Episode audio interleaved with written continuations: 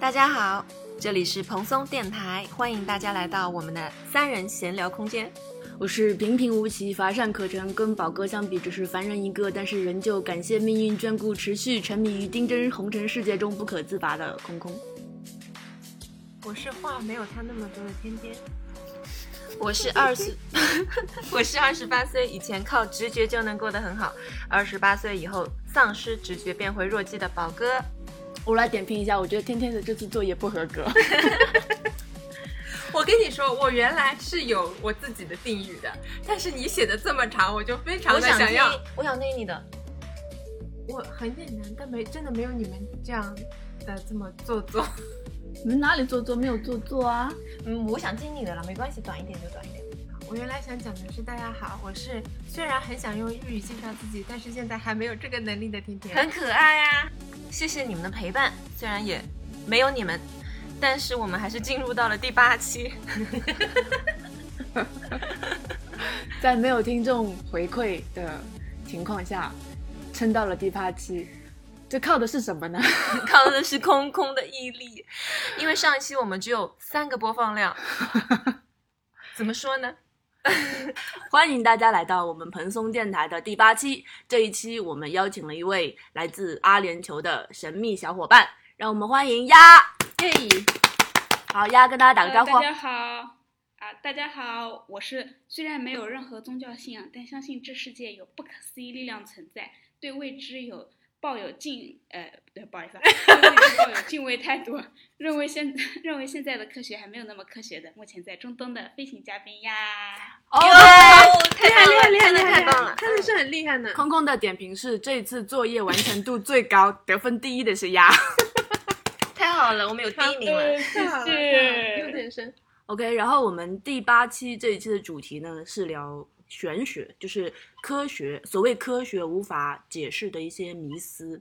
本来其实我们是要聊呃三十岁失业女性的 理想生活，但是因为写提纲写着写着，我的另外两名小伙伴没有给我任何的反馈，我说那不如我们就来，真的你真的要在节目里这样？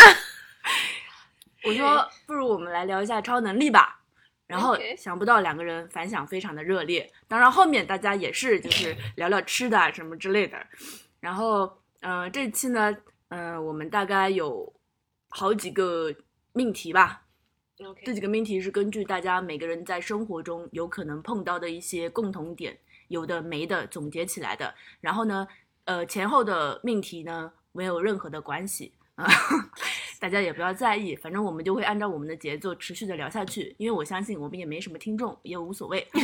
然后呢，丫来参加我们这次的主题录制呢，也是因为他对这个主题非常的感兴趣，以及他自己个人也有一些想要跟大家分享的东西。然后我们现在呢，就从我们第一个命题，就是我们四个小伙伴一起都对这个主题都有一定的共鸣，就是关于梦境。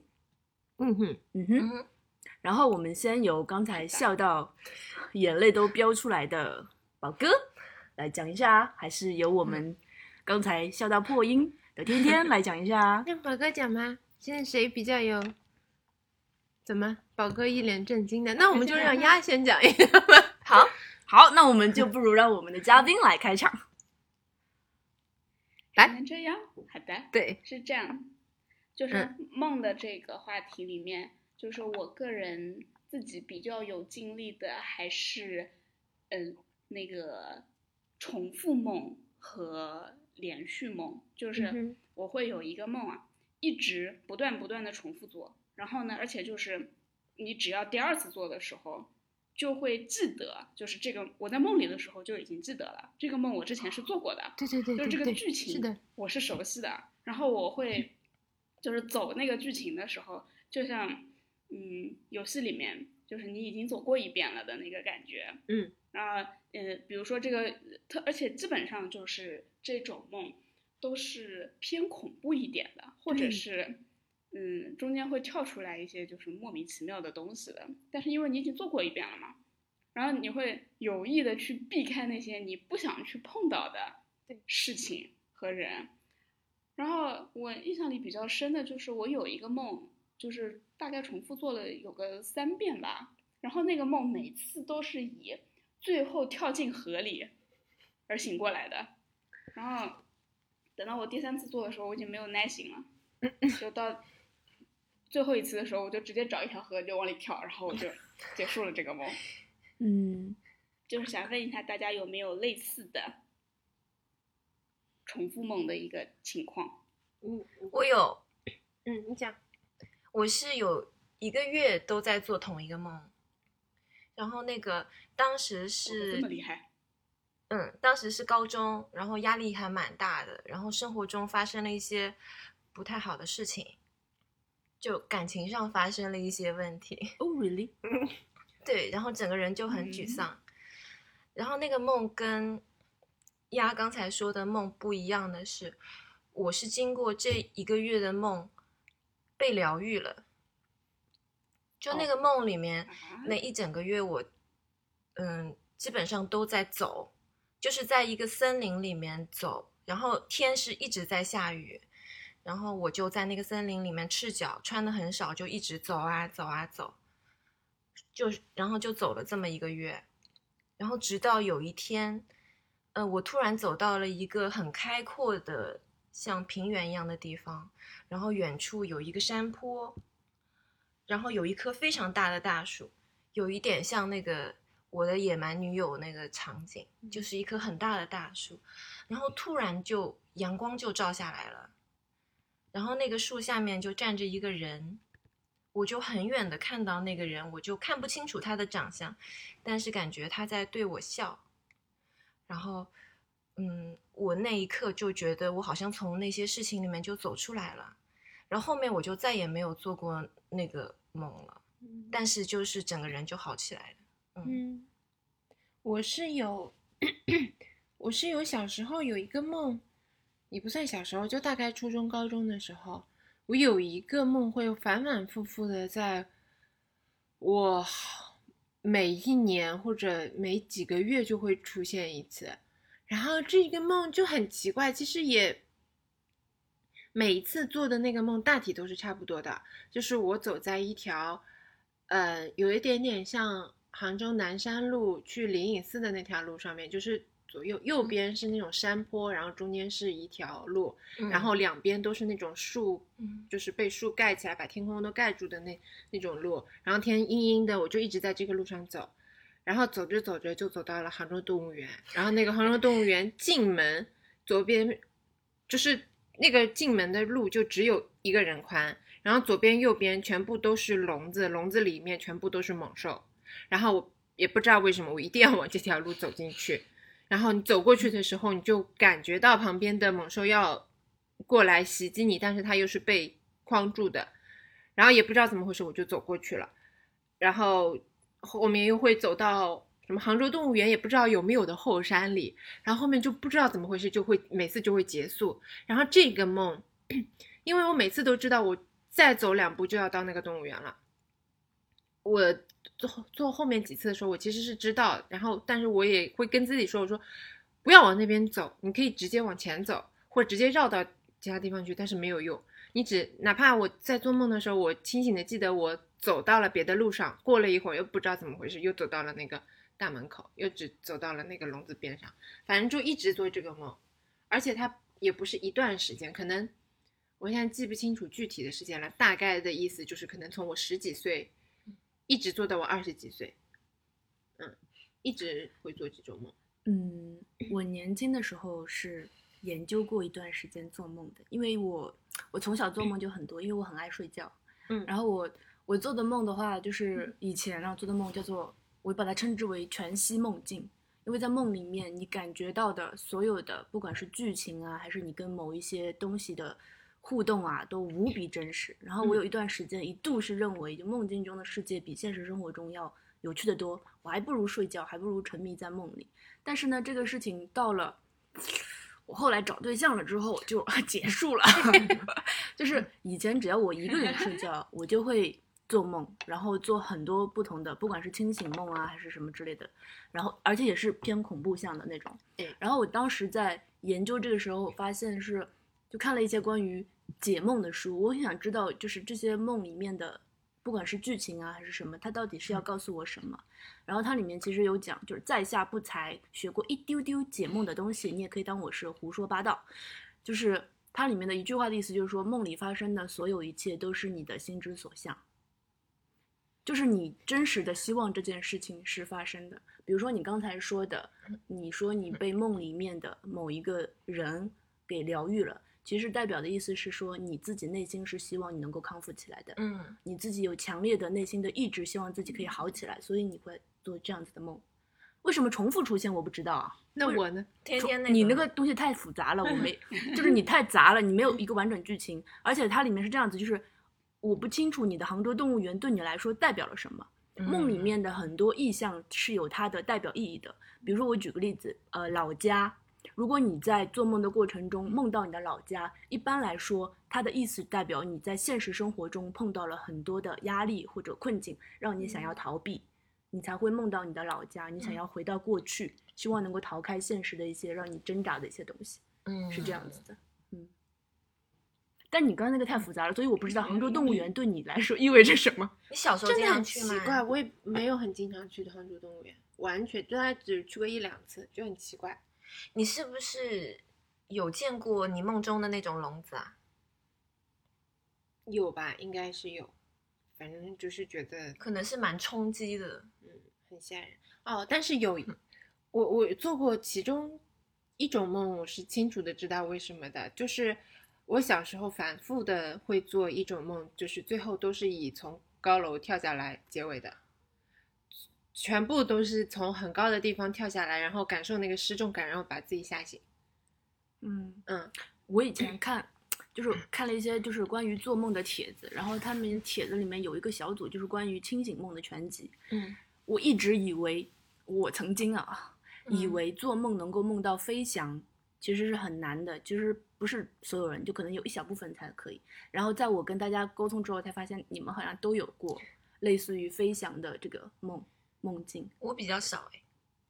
飞翔飞翔是很难的，鸭有我好？像没有，是没有是吗？嗯，没有，我我感觉飞翔很难应该是没有。嗯不是，我跟你们说，就是我的梦里面嗯更多是在水里，就是我总是哦梦到自己淹在水里了，奇妙因为哦我水性不好的，我不会游泳的，就嗯是嗯，好像还呃差点淹死过两次。然后那个我梦里面的时候，就是经常基本上到水里了，那我就肯定要醒了，就属于濒死体验了，然后就要醒了。可能是触发你醒过来的一种机制。然后他们说，如果你常梦到失重或悬浮状态，代表代表你这个人有精神分裂的预兆。不是科学一点的讲法是，嗯嗯代表你正在长身体，你在长高，长高不是是梦到踩楼梯那个吗？就是掉下去，嗯踩空嘣一下，就是掉下去你。还要长高啊？哎，我现在也会，但是现在很少了。但是小时候真的经常，妈的从从什么天桥上，从天桥上掉下来，从高楼上掉下来，从楼梯上那个自动扶梯上掉下来，就是全部都是这种。哦，那这么说应该是说失重跟悬浮是不一样的。嗯嗯，那我讲两个可能有点血腥的，我本来不想讲的，因为我怕那个节目播不了。呃，我之前做过，我做过非常多的那个这种非常血腥的梦，然后我之前很早以前都把它记记记在微博里面了。嗯，然后其中有一个梦我印象很深刻是，呃，我就讲一些意象的那个那个那个部分了吧，就是有一个我梦到我在梦里面有一个爱人，他是一个厨师，然后呢，他有一一头很脏的头发，戴着一个厨师帽，他在给我做一个饭。他做的方式是把他自己的舌头扯出来，用那个刀切掉，用那个舌头的肉帮我做了一碗那个蛋炒饭。嗯，就类似这种很很短，但是它的过程很缓慢，然后你可以清晰的感受到它的那个过程。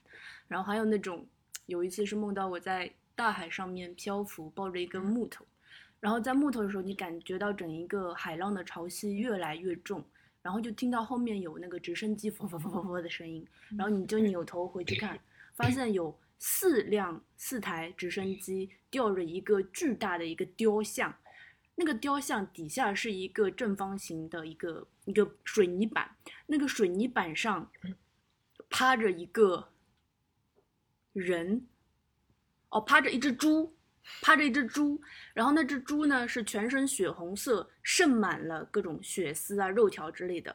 然后那只猪的呃二分之一的那个脊椎后面是抛开的，然后有一个巨大的人趴在那个猪的身体里面，然后下面全都是那种就是普通正常人的大小的碎尸块铺在那个下面，作为它的那个衬衬托的东西。就是我会梦到，就总是梦到这种东西。我当时看到哇。好大，就很震惊的这种状态，然后就在这样子的梦中醒来，回味无穷。我听我我做着这样子的梦，我内心告诉自己说，我学那么多解梦的东西，他到底想告诉我什么？我我看不懂。这是在你多大的时候做的梦？二十出头吧，哇，就没有找到对象的时候，嗯。然后自从找到对象之后，一觉睡到天亮。哎，我也是，是吧？是的，自从找到对象之后，再也没有做过这种可怕的循环梦，再也没有从高的地方掉下来过了。我只能这样子告诉自己，是说，是不是你找到了一个让你内心觉得安定的人？嗯，才才会这样。但我会觉得可能是隔壁的脑电波影响到你的了。隔壁那个，你是说家属的脑电？啊，对对对。嗯，既然聊到脑电波，那我们就已经顺延到了下面一个关于感应的部分。哦，就是你与世界、宇宙、万事万物之间的联系。然后这个部分里面可能就包括了心电感应啊、许愿啊等等。然后这一趴我们先由宝哥来为我们分享，因为他是一个与我相比 非常神奇的超自然的人。嗯，就感应比较多。对。我来分享一个，就是我小时候有写在豆瓣里面的一个事情。那个时候豆瓣刚创建，然后里面有一个小组叫做“交换超能力小组”。哦，对我也有，我也加了那个组，我连搜都没有搜索过。然后我很早就加入那个小组了，然后就想看看其他人有什么超能力能够互相交换一下这样子。然后我就开了一个帖子，写了一下我的情况。嗯，我是这样子的，就是夜深人静的时候，嗯，夜深人静的时候，我只要切换到比较游离的状态，就可以听到不同的电台。就这个不是我平常就打开收音机听的那种电台，是嗯没不存在的电台。然后电台里的声音一般都是嗯。家常的对话，有一些是可能是中年男对中男中中年男对中年女的说的话，有一些是小孩对妈妈讲的话，就是一些很日常的对话，没有什么特别的内容。然后我只要把大脑切换到比较清醒的状态，我就可以关掉了，就是也没有任何的主题，而且我不能控制我听到什么东西。我只能控制自己听或者不听，所以有时候，我我没事做的时候，我会切换到那种状态去听一下，嗯，然后，嗯，我很确定那个不是隔壁传来的，嗯，因为有时候是很深的深夜了。其实我以前住的老小区，就是到晚上就是很安静的那种，就是没有声音。嗯，然后我也确定是真实人类发出的声音，因为他们讲的内容就有点像我们稀松平常我们自己家里会发生的事情一样。普通话吗？对，都是普通话，只是有一些有口音，有一些没口音。哪里的口音？口音一般杭州话吗？不是杭，就不是杭州话，就是可能会有一点杭普兮兮的那种感觉。嗯，然后我就把这个事情写进去以后，我想看看有没有其他人也有这样的情况。然后当时是很多人有认真回复我那个帖子，但是其中有一个网友，他就很笃定的回了我一句话，他就说：“你这就是病，你得去看病。”以为你是幻听是吧？鬼？对，他说你这个就是幻听，然后你得去看精神科，但是。我就是有一些事情还蛮笃定，就不是幻听。如果是幻听，我也可以去考虑去看医生。但是我很确定这个不是，而且它一点都没有影响到我日常的生活，我是可以控制它的。就是我想听它才会进入我的脑袋。然后，但是我后面就跟这个人成为了上下级关系，他就是我后面的老板。说过这种话？不是你。你说朱七吗？对，对，是他。怎么会有这么巧的事情？他是这么闲的一个人啊。嗯，就是他，他当时就是也是上豆瓣上蛮多的，然后他就看到这个东西，他也是对这种比较神奇现象有很多了解的人，但是他的判断就是我这个是幻听，但我 觉得不是。那你有听过里面有一些你觉得可能是关键信息的吗？都没有关键信息，哎，完全就是就是闲聊他就是像那种，嗯、有时候就国外会放的那种什么餐厅人讲话的那种背景音吗？嗯，对的，你这个东西完全就是一部韩剧的开篇啊！不会，这没有任何的用处。怎么没有任何用处？我跟你说，葫芦娃也是有这个角色的，不是 唱那个漫威宇宙也是有这样的人的。但我觉得这个原理并不是说听力强到可以听到远处的声音，就是我觉得它好像跟远近没有什么关系，有点像耳朵进入了随意门哦。啊，就是因为如果是幻听的话，基本上就是你不知道这个声音什么时候会出现的。如果是可以自己控制的话，我个人觉得也不是幻听，应该不是，这就是我说的不存在的电台。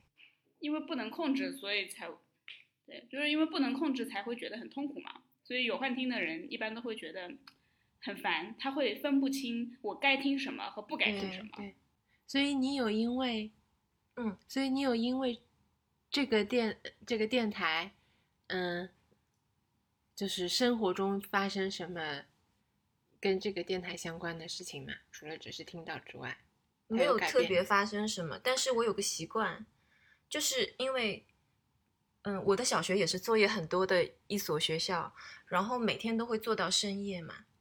我的习惯就是做到很晚的时候看远处的灯光，然后比如说对面的楼里面有一个台灯还亮着，我就心里会觉得很暖，就觉得好像有人在陪我。但是到后来就做的越来越晚，就已经没有台灯可以陪我的状态，我觉得这个声音可以稍微陪一下我。嗯。嗯，就我刚才想补充，就是你这个剧情呢，这个这个能力非常像韩剧的开篇，就是有一个主角他有一个这样子的能力，然后有一天晚上他在打开那个电台听声音的时候，听到一个一个人的声音在喊救救救我，救救我！这个对对对对对，有这个意思，就是只要利用一下这个能力，然后就可以编出后面的故事。哇，这后面就开始鬼故事，我跟你说对，。然后宝哥就在想说，哎，这个人从从他的口音来分析，应该是哪个地区的人，怎么？然后再仔细听，后面还有排风扇的声音，那么他应该是在工厂区。侦探。宝哥突然变成侦探，好，我的这趴就欧了。嗯，好，关于感应这一点的话，天天还有更加神奇的感应的部分跟我们完整的分享。对，那我就讲我两个。其实我有一个不是很确定能不能讲，因为，嗯、杭州话也不是杭州话，杭州的习俗里面总会有一个感觉，就是有一些事情讲出来它就不灵了。嗯对吧嗯那你要考虑一下吗？没关系，你前两期都讲过了。上次讲过了。就是我小时候一直是觉得我跟天上的神仙是有关联的，而且是一个指定的神仙。就是小时候总觉得我跟观音菩萨是有有有电话，有一根电话线是可以接通的，嗯，所以嗯，这个的接通，我跟他接通的方式是那种，就是只要我信女诚心许愿，就是你。就只要我坐在一个比较安静的地方，我把我自己的状态整理好，然后开始就是双手合十，开始讲说菩萨，你听到了吗？这样，然后过一会儿就感觉对面是有，就是有一种那种电话接通了，但是那个人并没有回你的那个感觉，就是你你比如说你一个电话打出去的时候，中间不是一开始会嘟嘟嘟吗？然后那边接通了的时候，是你是有感觉的，嗯对不对？但听到咔嗒啦一声，对 就是感觉对面气流不太一样了。对，就感觉嗯那对面的那个气流不一样，就是对面的那个呃电话线沉下去了一点的感觉。好，然后这个时候我就开始跟他许我当时的愿。这个时候呢，基本上因为那时候很小，基本上百分之九十许的愿望都是希望这次期末数学考试的成绩能好一点。当然，不然说的就是菩萨，你这次放过我，下我下一次就一定好好学习。大概就是这种无关紧要的这种这种愿，然后你就会感觉到电话线那边的的人虽然没有回你，但是他点了一下头，他感觉他自己收到了，然后我就感觉他收到完了之后，我就会把线收回来，然后就觉得这次关能度过去，然后也不知道为什么，小时候虽然大部分时间考的都不是很好，但是呢都能。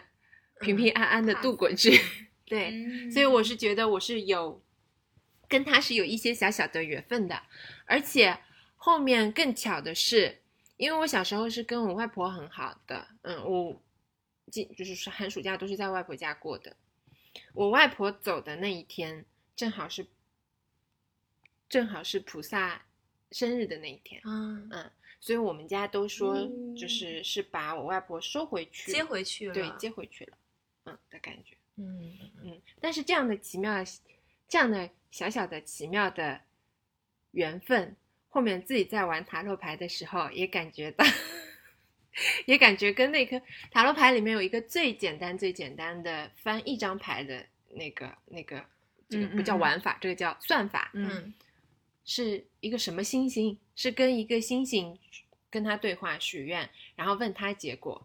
我就感觉那颗星星跟菩萨一样，是可以是可以跟他对话的，嗯。所以就是有这样一点点小小的缘分，很幸运啊，对。但是现在慢慢的就，现在慢慢觉得就是，当然现在也大部分时间都没有什么愿望好许了。嗯，那么但是确实有感觉，就是现在在许的时候，对面的电话电话线就没有人接了。真的、啊？嗯，是，什么时候开始的？嗯，十八十九岁吧。嗯嗯，就感你能感觉区别，感觉得到区别，就是对面的电话线没人接。丫有关于感应相关的故事可以分享吗？我没有和就是我的喜欢的人好像感应过什么事情，我的感应好像大部分都发生在朋友身上，而且也都是那种身边的小小的巧合，就是你可能都算不上是感应，就是顶多嗯。嗯，比如说我们嗯、呃同时发现了一件什么就是都感兴趣的事情，然后就是一嗯。起发消息，就是我跟我的表姐之间这种会相对多一些。就是我们原来念嗯。书的时候，呃，基本上可能同时感兴趣的东西比较多，比如说同时看了什么电视剧啊，或者干嘛的，我们就是差不多的时间，就是你你也看到了，我也看到了，然后我们就一起发消息给对方，然后就是这样先后收，然后这样的情况基本上有碰到过连续几天吧，但是也就仅此而已，就是这个是属于非常非常微弱的感应，我我还是想听听大家比较强大的感应的故事。那不如天天讲一下关于他。没有没有很强大，但是嗯，就是现在现在看起来感觉就是稀松平常的小事的偶尔巧合，但是那个时候我跟你说，就是我想讲的是我跟我前男友之间那时候恋爱脑，觉得就是完全一直在心电感应的状态，就是我们会经常。因为当时我跟他不也不是当时我跟他，我跟他就是异地，就是网恋，你嗯懂？就是所以，嗯，我不懂，我没有异地过。而且，呃，就是两个人是完全异地，而且我们的是就是生物钟是完全不在一个一个时区的感觉的这种异地，基本上都是他是晚上工作，然后我是白天上课，就是这种感觉嘛。所以，嗯，平时聊的话都是要晚上约好，比如说今天晚上开聊天啊这样的。但是呢，嗯，我们两个人经常会，那个时候还是用短信吧，我记得。哎，嗯小灵通是的，是哎，没有没有，我没有用。过小灵通。那个上短大学信吧已经是手机但是那是短信发短信。手机哎，是发短信哦，就是总是在，比如说我下午突然想到一个什么事情，我刚发给他一句话的时候，下一秒钟他就回过来了，就是他也不是回过来，他也发了我一句话，就这种两个人嗯突然就是同时想到对方要讲一句什么话的时候，就这种是很经常很经常发生的。然后还有呢，就是我们两个人会同时，比如说聊天的时候，同时突然想到同一样东西，嗯，经常。嗯，这种我觉得算呢。那我也有，你来说 你讲一个。就是呃，我以前的对象和现在对象都可以有，嗯然后是处于那种就是比如说我们两个突然他问我说，你猜我在想什么？然后我就告诉他，然后他就说对，对，就就这种很经常。嗯嗯，这个还挺，而且这种，比如说他的那个答案，并不是在我们现在的这个语境下面跟这个语境相关的东西，是的，是完全不搭嘎的东西，嗯但是就是能想到一起去。嗯，哇，那个时候对哦于那这个还是挺厉害的十。八九岁的这个恋爱，脑，真的感觉是这不对是宿命的，对对 对对对，感觉妈呀，天哪，这个人不就是我天造地设什么的？是的，是的，会这个感觉。然后，那我分享一个，就是我最近听到的一个，可能是歪理邪说，可能是一种遐想，它嗯。只是一种关于这些这样子的事情为什么会发生的一种解释。嗯。那我喜欢看这种东西啊。然后呢，是宝哥推荐我看的那个小老高和小莫里面的一个部分里面，其中一段，嗯他就是讲说，呃，整一个，他先讲了一个前提是说，整一个生态的进化，人类的进化，并不是人类或者说万物的进化，而是基因的进化。嗯，就是基因自己想要进化，然后它组成颗粒为人，组成颗粒为猩猩，组成颗粒为某些动物，然后一起在进化。其实是基因自己想要达到进化，这是一个大的前提。然后呢，他又讲了另外一个点，就是说记忆的存储是存储在大脑中吗？只是存储在大脑中吗？嗯他说有可能有一部分的记忆记忆是存储在你的基因之中的。嗯嗯然后可能就是因为记忆部分记忆存储在你的基因之中，所以你在想什么，你心里的想法是可以影响你的基因的变化的。嗯然后这些基因又能够跟别的基因，因为其实它整体上是一个共同体，所以它们之间彼此可能会产生一些联系。嗯然后他的这个想法让我觉得，比如说啊，就是夫妻俩在一起时间久了会长得越来越像。嗯嗯，然后你在许愿的时候，如果你的心是非常非常沉的话，心诚则灵，他其实是可以感受到你心里在想的东西的。嗯然后他那个视频里面最后一点是说，大家保持心情愉快，就能够让你的人生越过越好。嗯嗯，但是刚才他你讲的那两点，一个是那个嗯，记忆是储存在基因里，这是科学。哦，真的吗？嗯，人的所有生物的本能就是这个东西。嗯嗯，就是小猴子生出来的时候，它就会本能的想要摸软的东西，而不是硬的嗯那个嗯妈妈。嗯这这是本能嘛硬？的妈妈。就那个实验，就那个实验，嗯嗯嗯，就有人做过实验，就是完全刚生出来的小猴子，给他两个妈妈，给他两个妈妈，一嗯都是假的妈妈，嗯嗯，给他两个妈妈的怀抱，嗯全部是假的，一个是柔软的布的妈妈的怀抱，一个是硬的妈妈，就是 反正不知道什么材质的妈妈的嗯怀抱。他们的温度什么都是一样的，但那个小猴子就会本能的去找柔软的那个妈妈去抱，嗯，嗯这都是本能。然后我看完那个东西之后，第一反应是说，哇，那这么说的话，那我要多看珍珍，每天看珍珍，我会不会跟珍珍越来越像呢？哦，而且还有第二个是说，嗯，就是家属两个人在一起会越来越像，嗯是因为他们的微生物群越来越嗯像，嗯嗯嗯因为你们在交换一些东西。嗯 是也不是是因为你们的环境很像，嗯，是这个的，好，所以这还是科学呢。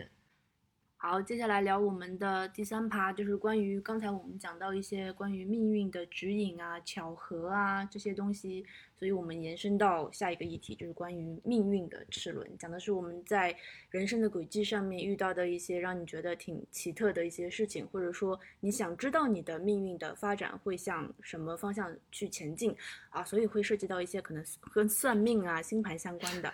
然后呢，这句话我也会剪到最前面，就是关于我们这期的内容呢，全都只是以个人的经验体验为基础来做的一些讨论和交流。然后，因为个体经验存在偏差，所以呢，我们绝对不是宣扬封建迷信。好，谢谢大家。不用这么说，就是学学，我真的很怕被下架。啊不会的。好，那我们就先由宝哥开始。宝哥，嗯好，我是想分享一下，嗯，我最开始的自我介绍不是说我二十八岁前就是可以凭直觉生活的很好吗？嗯就这就是我人生的写照，就是我以前不需要特别努力呀、或者是特别去判断，嗯，基本上就知道一个事情该怎么做就能实现自己的想法。然后我要分享的是其中的一个走向，就是我在很多时候都是被神之手，就是所谓命运牵引着去做的那些决定和那些事情。嗯嗯，我现在举个例子好了啊，我大学的时候，我生命中遇见了一个人，然后遇见那个人的方式让我觉得这个人是我注定要认识的人，然后这个人就是瑶瑶。就接下来我们也会请他过来当嘉宾。你确定他想用这个做艺名吗？嗯，那怎么办呢？哎呀，无所谓。你接着讲吧。嗯，就是我平常嗯上学，哎，我有说过这个事情吗？跟你们应该有说过吧？不会假装没听过。啊，好我你讲过，我也会会忘了的。你讲。就是我的大学生活还蛮无聊的，工作日的时候就是每天就是两点一线的生活，然后每天中午我都会在食堂吃好以后回宿舍，嗯，然后但是有一天我不知道为什么，我就突然不想吃食堂，然后我就随便买了一个东西回寝室吃，然后吃的吃着吃着，然后我就打开了电脑，打开了豆瓣，然后当时豆瓣上的首页第一篇文章，它的标题叫做“我最讨厌小王子了”。我当时不知道为什么，我就非常上头。我其实没有看那篇文章，我到现在为止我都没有看过那篇文章，但是我就直接点到那个作者的私信里面，去举报了。哇，那真的。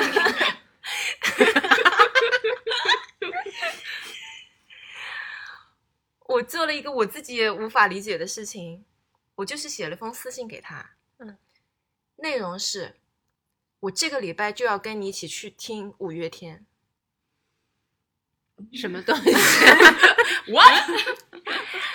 嗯对，就是很莫名其妙的一篇，就它的标题是写小王子的，然后我很喜欢小王子，它的标题是我最讨厌小王子了，但是我当下我就忍不住就写了一封私信给他，我就嗯跟他这么说了，然后他也是收到的时候就很彷徨，就是想说怎么回事啊，然后他他是不是要去看病？你这就是有病。然后他好像就礼貌的稍微回了我一下，这样子，哦、就你好呀什么的。然后我第二句我问的就是说，我要知道你的电话号码。宝哥，你原来是这样的人啊！我不是这样的人，我也是第一次做这样的事情，嗯，小王子跟五月天的联系是当时没有联系，就是没有。联系，他想表达的就是这几个字都是神之手打下的。我跟你说，对对对，就是我也不知道为什么会这么说。然后后来他就很颤颤悠悠的，就还是回给我那个手机号了。哇，瑶瑶人也太好了，对啊，他这样的神经病我一般是不会理 的。对呀、我就回个幺二零啊。然后他也敢回，我就瞬间就打过去了。OK，哎，是什么时候的事情啊？大学的时候，大三，那时候网络环境还比较，还可以，还可以。嗯，嗯，然后我就打给他了。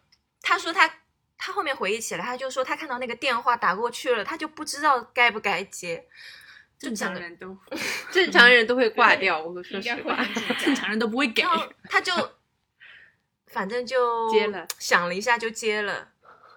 接了以后，我就开门见山的问他：“你住哪儿 哇，这真的是？”他告诉我地址了。哇，你们在同一个城市吗？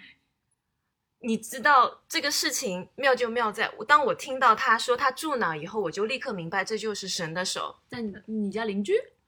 你让他讲。我的大学在下沙一个很偏僻的地方，嗯，他家就住在我学校对面。哇，可怕。然后你当时从床上翻下来就去了大家，开门，然后，然后那个时候我们都很，我我后面才知道他也很喜欢五月天，嗯但是当时是没有演出的。嗯。过了两天，报纸上就发新闻了，他那一周要来杭州签售，哇，嗯哦然后嗯，然就离谱，然后就发生了两件事情。就我们得知那个要一起去看五月天的那天晚上，我约他来我们那个宿舍区门口，嗯，然后见了面。他反正当时还是抱着很诡异的心情，就硬着头皮就见了我。然后见了以后就觉得这个人蛮怪的，嗯，好就好在长相还是可爱讨喜的，真的。然后我送了他一袋苹果，他送了你什么？他没有送我东西，他他就过来已经很给面子了，我说实话。他他没有想到我会拎送东西，东西，然后他就说为什么你要送我一袋苹果，就蛮奇怪的。我说很像去就是呃看丈母娘啊这种才会带苹果。我跟你说，就是杭州人的待客之道了。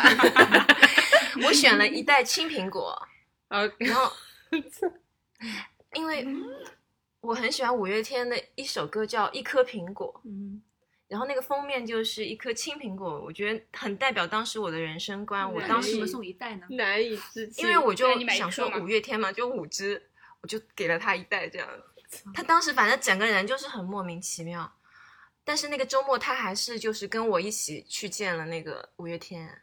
嗯那这个故事只能透露出来一点，就是瑶瑶真是一个非常有礼貌的人。我想提一个问题，那你们去参加签售的票是 A A 的吗？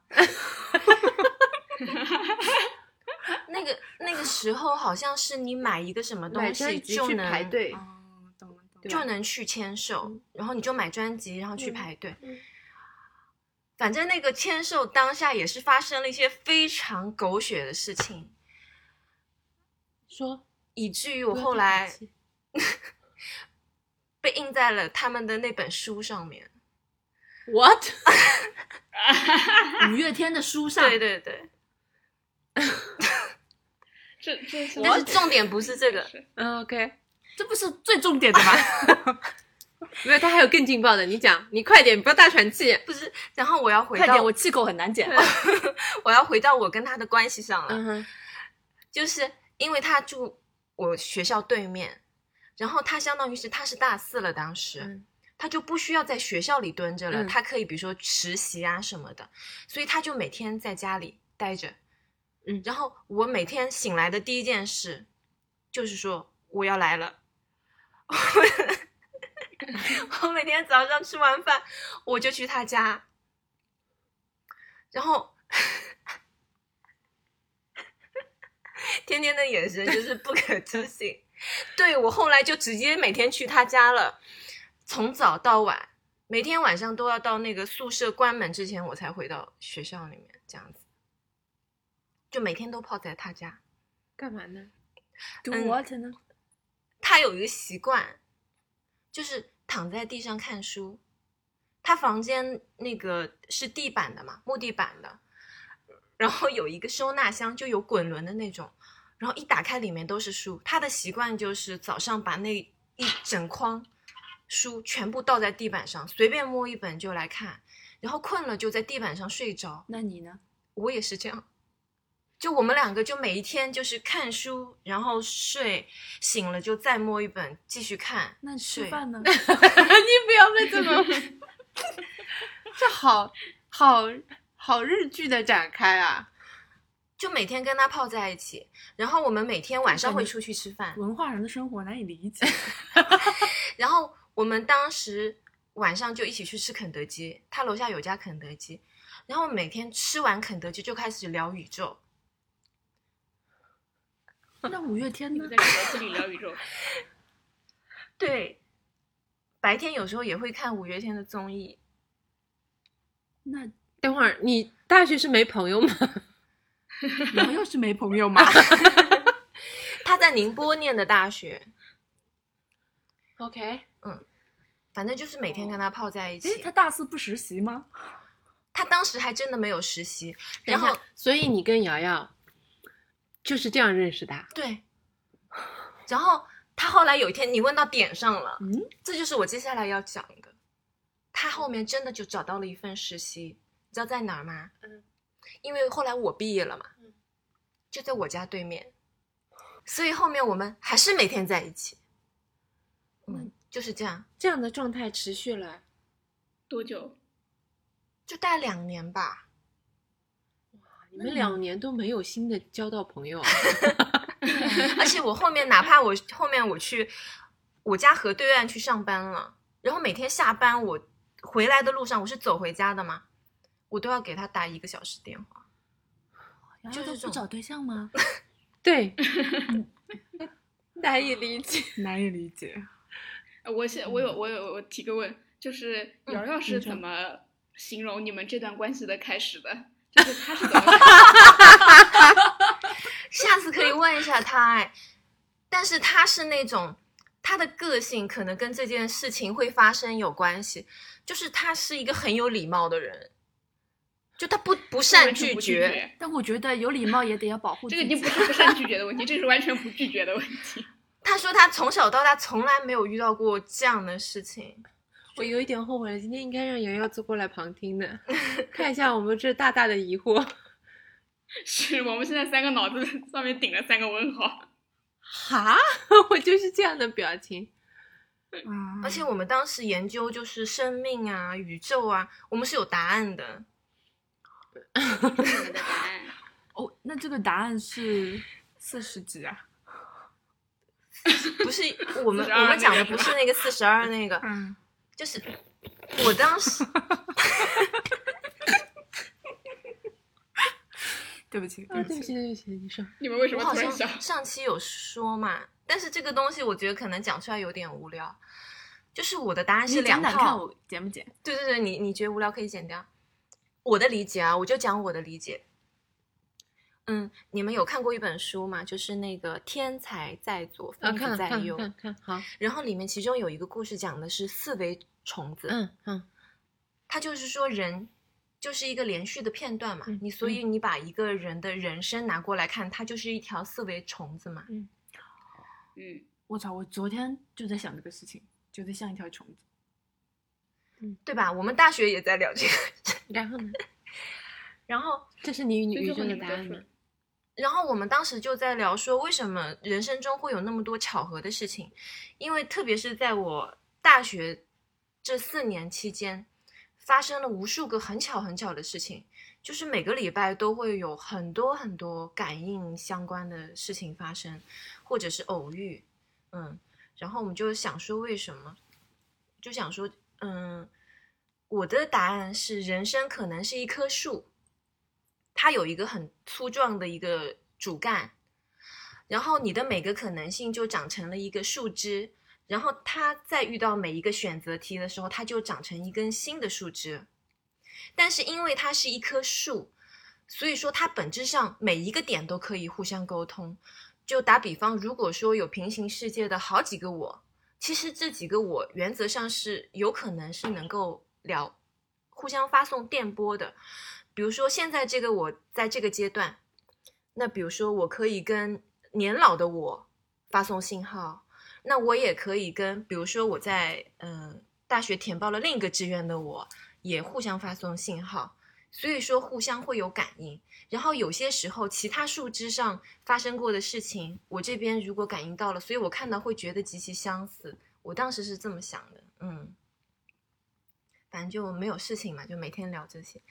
反正这就是我认识他的这个经历了，嗯，那还有一种可能性是什么？还有一种可能性个答案吗，我最近听那个也是老高这个事情，然后他讲的有一期不是尼采嘛，丫应该有听，嗯，对我听嗯，我觉得他其中有一期让我还蛮受感触的，就是嗯，他说到尼采的一个观点，嗯，就尼采是最早宣称人生是无限轮回的。那如果说真的有无限轮回这个事情，你的每个辈子就是都是在不断的过同一辈子的话，嗯那你过到这辈子的时候，当然遇到这个事情会有似曾相识的感觉，嗯嗯，然后我如果是真的存在这个事情的话，那我觉得我应该是用了比较多辈子的人，因为我觉得我能量很低，就是很像是机械用了太多次以后，就有点电量就是耗光了，嗯，大概是这种感觉。嗯。嗯，刚才你说那个话里面有一个，刚才你说的那个话里面其实有一个关键时间点，你说你二十八岁之前，嗯是可以凭你的感觉直觉来生活的。那么二十八岁到底发生了什么事情，让你觉得自己好像失去了这份能力呢？就生小孩，哎，嗯，我以前是一个很运气的人嘛，我之前跟天天说过，我就是哪怕全杭州只有两张周杰伦的门票，我只要想着我想中，我就能中。我跟你刚好是相反的，我嗯想要、我十分想要的东西的时候，我就绝对拿不到。我如果觉得这件事情无所谓，然后他就会，然后是这样的，我如果嗯觉得这件事情无所谓，我甚至会忘记掉它，但是我会感应到这张东西可能是要要给我了，就有感觉的，对我也是有感觉的。嗯，但我的前提是我不能对这个东西有欲望，我不能想要它，嗯，就是你一定要是无所谓，你看不起它，然后它就会过来。我是可以，我想要它就来了。嗯然后我是那种，我如果设想了，比如说我幻想了一下，我拥有了这个东西，或者是这个事情它成功了以后给我带来了什么愉快的感觉的话，那这件事情就一定不会成。啊？怎么会有这样的反转？对，就一定不会成。然后我之前的时候，而且包括那个呃，比如说已经预定好的一些事情，已经比如说嗯，包括这次买机票也是，就是本来因为现在这个。这个世界的格局就不是很好嘛，就是你这个机票嗯飞机能不能飞，本来就是一个未知数的，就是说这个嗯定性是不那么大的这种事情的时候，那个我买了一就张机票就一定不能然讲，后我我就不能到处说。就比如说，我跟家里人也说，然后跟朋友们也说，我跟大家都说，我已经买了几号几号的机票。那个，因为如果我这样就是把这个信息散播出去了以后，我很有可能这个机票我就飞不成了。就是按照我我也很相信过去的经验得到的一个嗯的的这么一个情况，然后所以我就不能讲。嗯或者我只能跟小范围的讲，比如说我可以跟我的父母说一下，然后呢，那个但是因为过年的时候，就大家肯定都会问你嘛，就是问你、你那个什么时候回去啊，机票订了没啊？那这个时候我只能如实回答嘛，然后我每回答一次，我的心都虚一下，我都觉得二十三号我肯定就走不成，就是然后结果确实二十三号那天。没走成嘛，虽然第二天才走啊，就是最终的结果是好的，就是让我走了，但是就是二十三号那天是真的没有走成。嗯，我也相信这个。就虽然我之前觉得运气还蛮好的，但是我也是觉得不要说。嗯我是觉得你说的瞬间，这个事情的能量就被散开了。是的，我很我有很多事情都是这样，就是不能说。我还记得某一年，我跟你们炫耀说，我从来不长冻疮，那一年可能就那一周就长了，哇！真的，然后我还是那种不是不能说的问题，我连想都不能想，就是我对，想都不能想，不能得意。对，就是而且不是那呃，我有的时候不是得意，就是脑子会自动想。比如说，嗯，今天谁跟我说我们下一哦周去约一件事情，比如说去吃饭，或者是去一个你已经去过的地方去玩儿，那你的脑子里面其实就会开始放放画面，就是有可能下一周呃这个事情开始的时候会是怎么样子的，然后只要是你已经设想过的画面，就全部不会发生。所以就是如果有一件事情是你非常期待的啊，我要控制自己不要去想，因为一旦想了，你想的很美好的话，那就完蛋，肯定会出事。对，我有一个一样的，但是也是千万不能想的，就是病，啊，所有的病，就是我不能，哪怕想要去了解一点点，有这个期望都不可以。嗯，我小时候就是，我小时候视力是还可以的，然后呢，但是我哥哥的小，我表哥的视力不好，然后我们就就是双休日在外婆家看电视的时候，他就眯着眼睛看嘛，我就不理解这件事情，因为那个时候视力好，然后就想说，为什么眯着眼睛就可以看清楚东西呢？我就小小的想了一下，然后那那一年我眼睛就进了。啊，我有无数个这样的例子，就是你但凡想，我但凡想要了解一下这个东西到底是为什么这样呢，然后我就会得这个病。哦，那这个会不会太危险了一点啊？对，所以我现在非常尽力的不去看首微博首页那些关于就是不太好治愈的病的这些东西，我就完全不能看，就感觉这是一个诅咒。哇，那时时刻刻都是一个很危的边缘。对，这是一个很很奇怪的，嗯，很奇怪的问题。好，那我们接下来是聊算命这一趴，就是对大家有没有想要知道自己的命运会如何发展呢？就是我其实有时候，我其实不是想知道我自己的命运如何发展，我是觉得很神奇的是，就是，嗯，有时候你们也不是你们，就是现在大部分人刚认识一个新朋友的时候，不是都会问嘛，你那嗯你是什么星座的嗯。这种，我就觉得扯嘛，很荒谬。我而且我很神奇的是，我从小就好像不是很很喜欢了解这个东西，因为我记得在我们小学的时候，女生之间是非常流行这件事情的，而且不知道怎么回事，所有我认识的好朋友都是默认是能把星座的顺序背下来的。啊，我也不能哎，是那种，就是你刚认识一个朋友，然后说哦，那你是什么时候生的啊？然后那个人回了他一个月份之后，这这边就马上能打哦，那你是什么什么座喽？然后就仿佛他说完这个什么什么座之后，仿佛两个人就迅速拉近，都不知道彼此是怎么回事你。想作为一个新朋友聊这个是最容易聊的呀，对不对？难道问你最近看了什么书、看了什么电影吗？但是这对一个是这个知识点也没有人教，就是不知道怎么回事。嗯为，什么会多？你想啊，六六小学六年级的女生就熟练的掌握了这种 social 的技巧，是在没有任何人指导的情况下，默认的掌握了这种技巧，让人觉得很奇怪。而且我并没有掌握，我就啊，可能可能觉得好用吧。我就问号问号问号，你知道吗？而且。而且那个时候的小朋友好像也不是那种，就是故意因为我要跟你 social，、嗯，我才摆出这个姿态，好像人家就是就是我知道你的命运，就是真，就是真实的感觉哦，我知道哎，就是你，你就是这种这种这种反应，我就觉得很奇怪。我好像就是你说的这种哎、我从小就看很多星座的书了。Really 你没有跟我们聊过这个？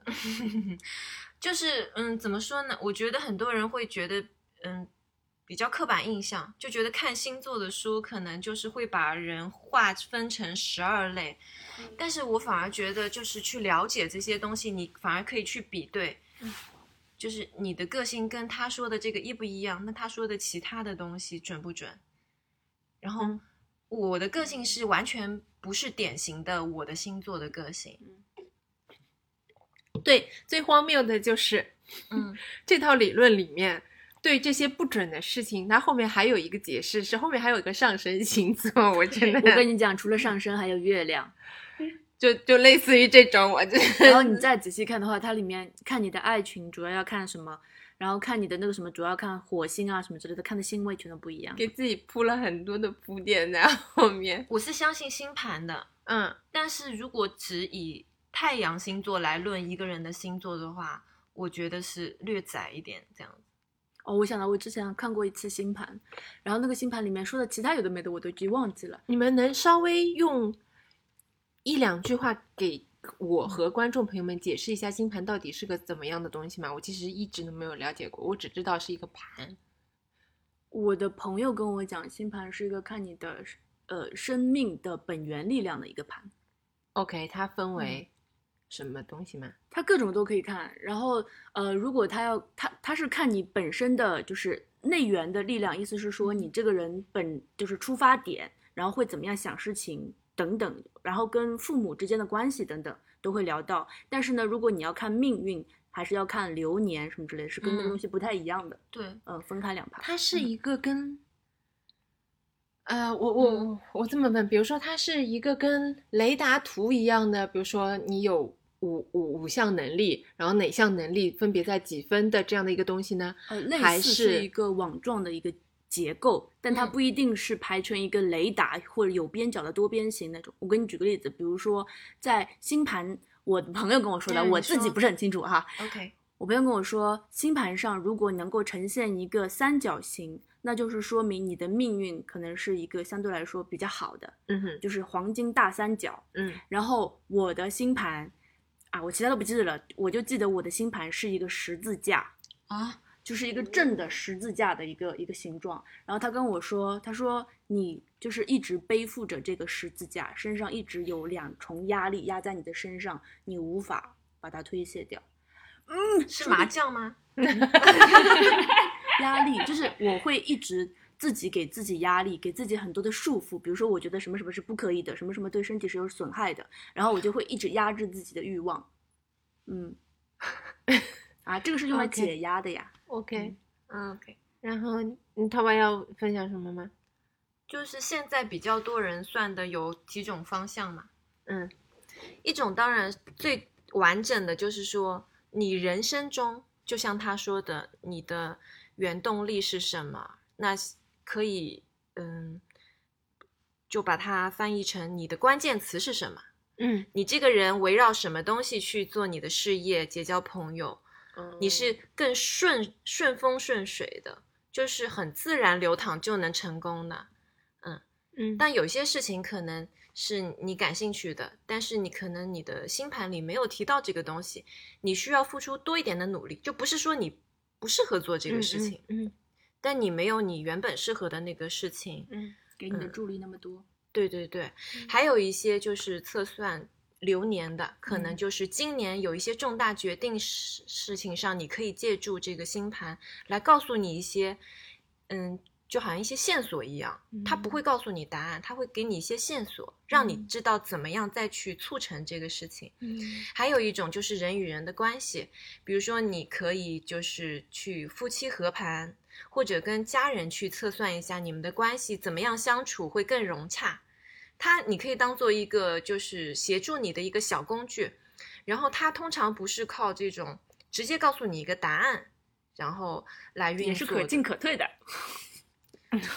他是基本上跟你聊完以后，他有点像一个人在跟你聊天，就他算出这个东西，他是在跟你讲话的，然后跟你聊完以后，你自己会有答案，嗯，是这样，我记得我有个朋友是学，呃，他是学呃爱爱爱斯基摩，呃，不是，呃吉普力，呃我忘记了，不是嗯塔罗牌，另外一种牌。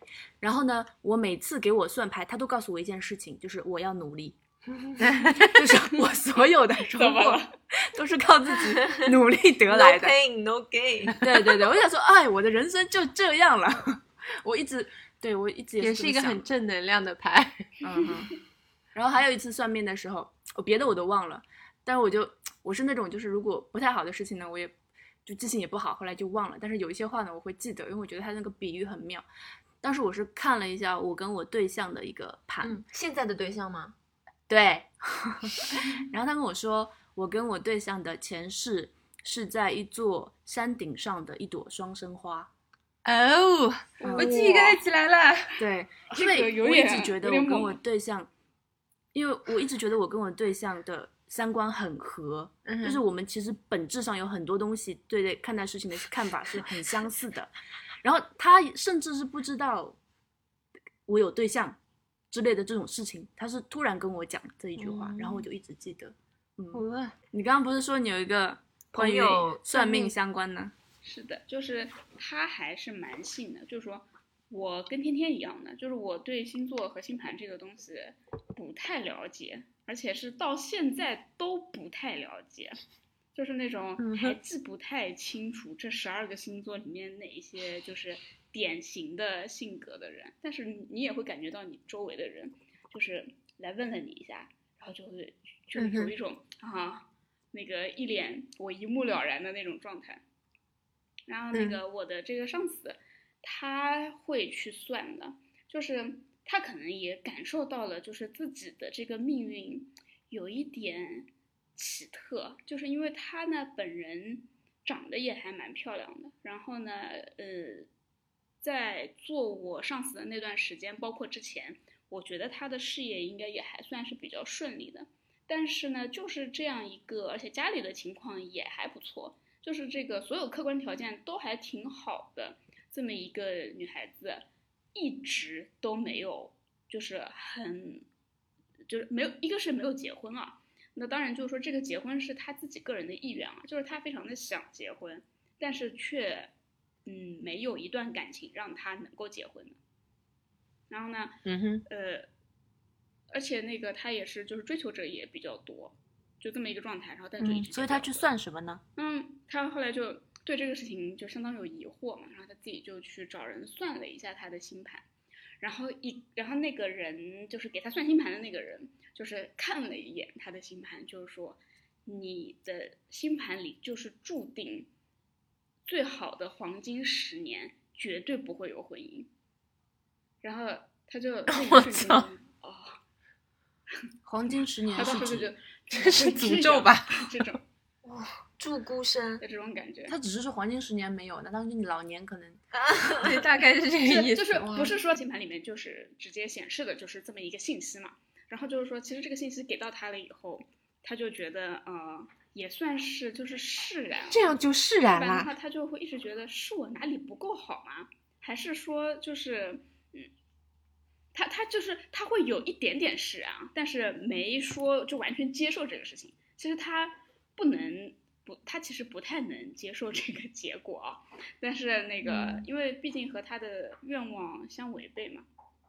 然后那个，嗯，当时的时候呢，就是给他解盘的这个人呢，就告诉他了，那你的就是，嗯，比较合适的可以结婚的那个人，而且呢，就是说，呃，呃，先先把前面那段先过去，就是说，呃，你会比较合适结婚的那个人，可能会在后面的两三年的时间里面出现，这么而且呢精准啊它带有哪一些的特征？就是说，如果以后你在你今后的生活里面碰到了就是类似这样特征的人，就是你可能心里会有个数，这个人可能就是你适合交往并且结婚的人。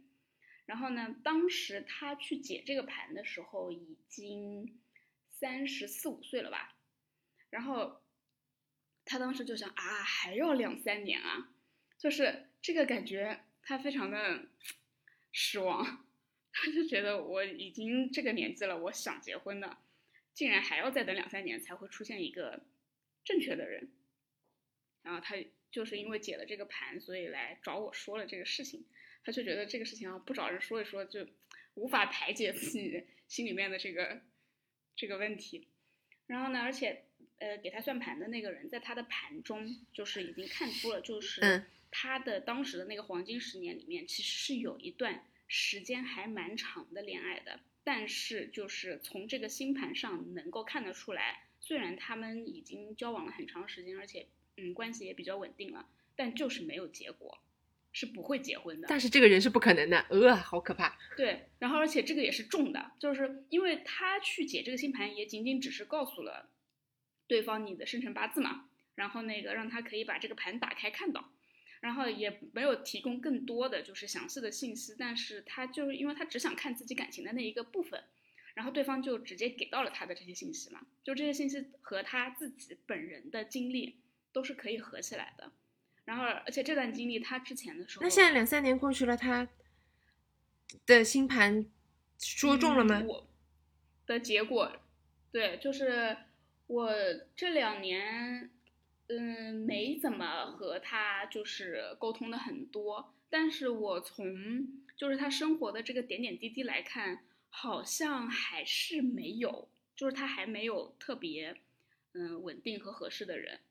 好，因为时间关系，我们接下来进入最后一趴，就是关于超能力 YY 大赛。嘿嘿嘿 就是如果你不受任何的限制，时间呐、金钱呐、空间呐、等等各种限制，如果你让你能够拥有一种超能力的话，你希望这个超能力是什么？就是纯瞎想，纯 YY 作为我们今天的 ending，我们呃每个人讲一个，好吧？因为也不、嗯嗯嗯不太久。对，因为我就想了一个，而且是昨天晚上铃想的。好，你们都已经想到了，对啊，对啊你没想到也可以不讲。他可以讲自己已经有的，他可以讲一个真实的。好嗯好，那你你讲。哦，那那我先讲好了。我的我想要的一个超能力是，我希望我能够拖动时间的进度条。嗯嗯，嗯就是因为我不知道，可能是因为年纪大了之后，就感觉很很多事情开始慢慢的记不清了，然后就很希望能够把时间的进度条调到可能我很小的时候，我记得我那个时候就是那个电啊什么之类都还没有完全通，然后到黄昏的时候，整个村子里面是没有什么灯的，嗯，然后那个时候你站在那个院子里面，就是草坪田野上面，你会感受到整个黄昏渐渐逝去，黑暗要把整个世界吞噬的那种感觉。然后想要回到可能在以前小时候的操场上面，曾经看过谁的温柔的目光，然后就是可以回到以前的一些片段里面去重温一下我。鸡皮疙瘩全起来，我跟你说，为什么？然后他你的超能力这么温柔的，啊对，然后可以拖到可能未来去看一看，也可以有一天就把这个进度条给暂停，然后在这个暂停的空间里面，空间和时间里面什么也不想，什么也不用做，因为这段时间是暂停的，我没有任何的压力，可以在这个世界里面完全的放空，这就是我想要的超能力。嗯，你这我我有一个小你超能力的小疑问，嗯就是，嗯，你比如说你往回，你把时间拖往回拖的时候的你本人是当时的，呃，就你你是意识穿回去了吗？还是你就相当于那个空间里面有两个你的那个状态？穿回去了，意识穿回去了，我是当时当下可能那个小那个小小的的人，嗯，哇，那你还保留现在的记忆吗？那不然呢？怎么的？不然我脱光我都不记得。哦，就是空空的这个超能力很像，就是高一维度的人。嗯嗯，对对嗯对嗯对，像这也是为什么我昨天想那个之后，就想到我感觉人的生命轨迹像一条虫子。这个我可以讲，我可以跟你讲一个下午，我跟你说因为我 啊，时间关系，我以前大学的时候跟我跟我同学聊过，就一整个下午，我们嗯坐在教室里聊这个事情。我讲之前有跟你们脑爆的时候讲过，我设计的一个盒子，嗯。嗯哼，其实也是类似这样，嗯。就是可以把时间停下来，停下来的那嗯个。嗯。那天我画好，然后就上完颜色以后，就打算送给学姐当礼物。嗯。可是那天就发生了一个，就可能对全中国都很不好的一件事情，嗯嗯嗯。就那天地震了。嗯，嗯。嗯，所以所以后面这是所以这是你的超能力吗？不是不是不是那你讲你，你想要的超能力是什么？我想要的超能力，就嗯，我其实已经不想要超能力了，但是我想够多了，哎呀，凡尔赛，哎凡尔赛呀了 不是不是，是因为 嗯，我之前有跟你们说，我二十八岁以后就是没有那个直觉，然后变回弱鸡，所以就之后我觉得生活一直就很吃力，所以我想要两个能力，就是真实真实的很多人类都拥有的两个能力，但我很想要，嗯，一个是抓重点的能力，OK，第二个是逻辑思维能力，怕不是吧？第二个是我希望我记忆力好一点，哦，嗯，就这两个能力这么真实是我很想要的，嗯。也不是一定需要抓重点的能力。我跟你讲，我现在就被一个抓重点的能力所困，就是我比如说现在在写小说嘛，对吧？嗯你知道一个就是想要表达你的内容的时候，它可能是需要很多的铺垫、前后的关系，然后很多的氛围感的东西叠加在里面的。但是我不知道这是职业病呢，还是什么什么玩意儿。我脑海中只出现可能就几个关键字，就是他走了，或者说他来了，他接下来要干嘛，就是啊，也不好，也不一定好。我就是想说，啊，这个不是抓重点能力啊！好，那我这段剪掉吧。啊，不是嗯不是不是不是要说你这个不好，我是说 这个是概括能力，但是我想要的是就是在一大堆事情中间能一眼看到当下对我来说比较重要的事情的那个能力。好，我讲我的吧。嗯，你说就是我的，我我小时候就想过这个问题，嗯所以那个时候很幼稚。希望观音姐姐接电话吧。不是，我小时候想要的两个能力都是哆啦 A 梦有的，嗯。一个是时停，就是把时间暂停的能力，嗯。啊，然后另一个就是那个任意门，嗯。啊，然后时停，我想要时停，啊，对我想要时停的原因非常的功利，就是 就是考试的时候，我想把时间停下来，把书拿出来翻，找一找。对但，就是 啊，猜到了，嗯猜到了。然后，但是我想要哆啦 A 梦的那，就是想要任意门的那个能力是，嗯，我倒不是说我想瞬间去什么巴黎啊，想去什么海边之类的，我非常想要一扇门可以躲进去，就它不用是在什么地方，它只要是一个像树洞一样的就可以了，就躲进去就可以了，躲嗯进去就可以了。嗯，有时候可能是为了逃避压力，然后有时候呢，其实也有一点点想让，嗯，就是我觉得可能小时候还是想要快点长大，嗯，就是我觉得当时的压力可能有点太大，我就想躲到这个洞里面，然后等我出来的时候，外面已经过了两百年，这样，我很想要这个你。的压力来自于我你不要觉得不可思议，对，就是觉得长，就是想要快点长大。嗯，而且我那个时候就觉得，我越长就是就读书的这段时间，我越长越大，我就是要面临的学业就会越来越重。就是小学一定没有幼儿园轻松，初中一定没有小学轻松，就是想要快点调调个这个的，想要那偷个鸭呢这个。我最想要的其实有一个其实是瞬移，还有一个是读心术，呜、哦，就是比较想要这两个。想要瞬移的理由其实也非常的简单，因为我实在是太懒了，就是我从小到大就是对于通勤这件事情是真的非常的嗯头疼。对，你要为了通勤早起，就是我早起困难户，真的从小到大都很困难。嗯，你能让我多睡一个小时，这个事情实在是太辛苦了。所以就是如果可以瞬移的话，就不需要就不需要做那个这么多嗯在路上花费这么路多上的时间，和准嗯备对，主要是不想在路上花费这嗯么多时间，而且之前的时候，就是我感觉啊，每次上班都是那种，嗯，原来坐公交车的时候吧，公交车要坐一小时，然后我很不喜欢就是坐公共交嗯。通，就是我不喜欢面对公共交通里面这么多陌嗯生人，我看到这么多陌生人，我就是受不了，所以就是希望有一个自己单独的一个嗯。轨道，嗯。直通我的目的地。你需要一辆专车，那读心嗯，术，读心术呢？我我想什么？读心术，嗯，没，我说你需要一辆专车，然后又舍那个打车，然后包括打车和那个什么，嗯，我原来的时候其实很少打车的，就是我是个打车困难户，就别人打车好像都还蛮顺利的，然后我每次就是因为不怎么打车，一旦就是碰到了这种要打车的情况，就是不是打不到，就是会碰到一些比较奇葩的事情，所以就就感觉不管是在路上还是怎么样，我都不想跟陌生人在一个空间里面。那读心术然呢？后说到这个读心术，读心术是这样子，就是，就我不知道你们会不会，就是老是想去猜，就是别人心里面在想你什么。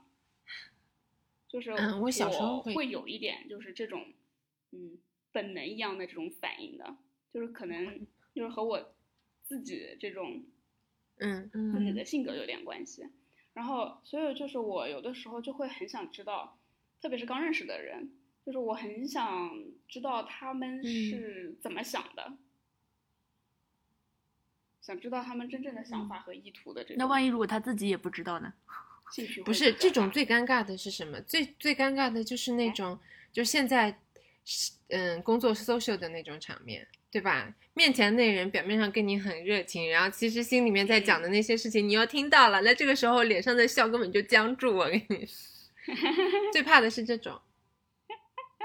那这个啊，不过就是这个后嗯续我没有考虑过，就是只是 想知道，就是想知道别人的想法，因为我会觉得就是知道了别人的想法以后，你会比较好应对一点。嗯，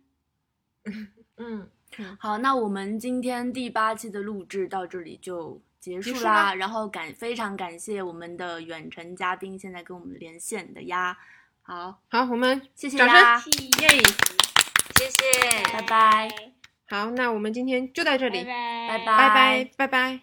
那那如果大家也有什么超能力，或者是发生过什么有意思玄学的的玄学的事情，也请跟我们留言分享哦，谢谢，谢谢谢谢，感谢宝哥，拜拜。拜拜。拜。拜。拜，拜。拜。拜。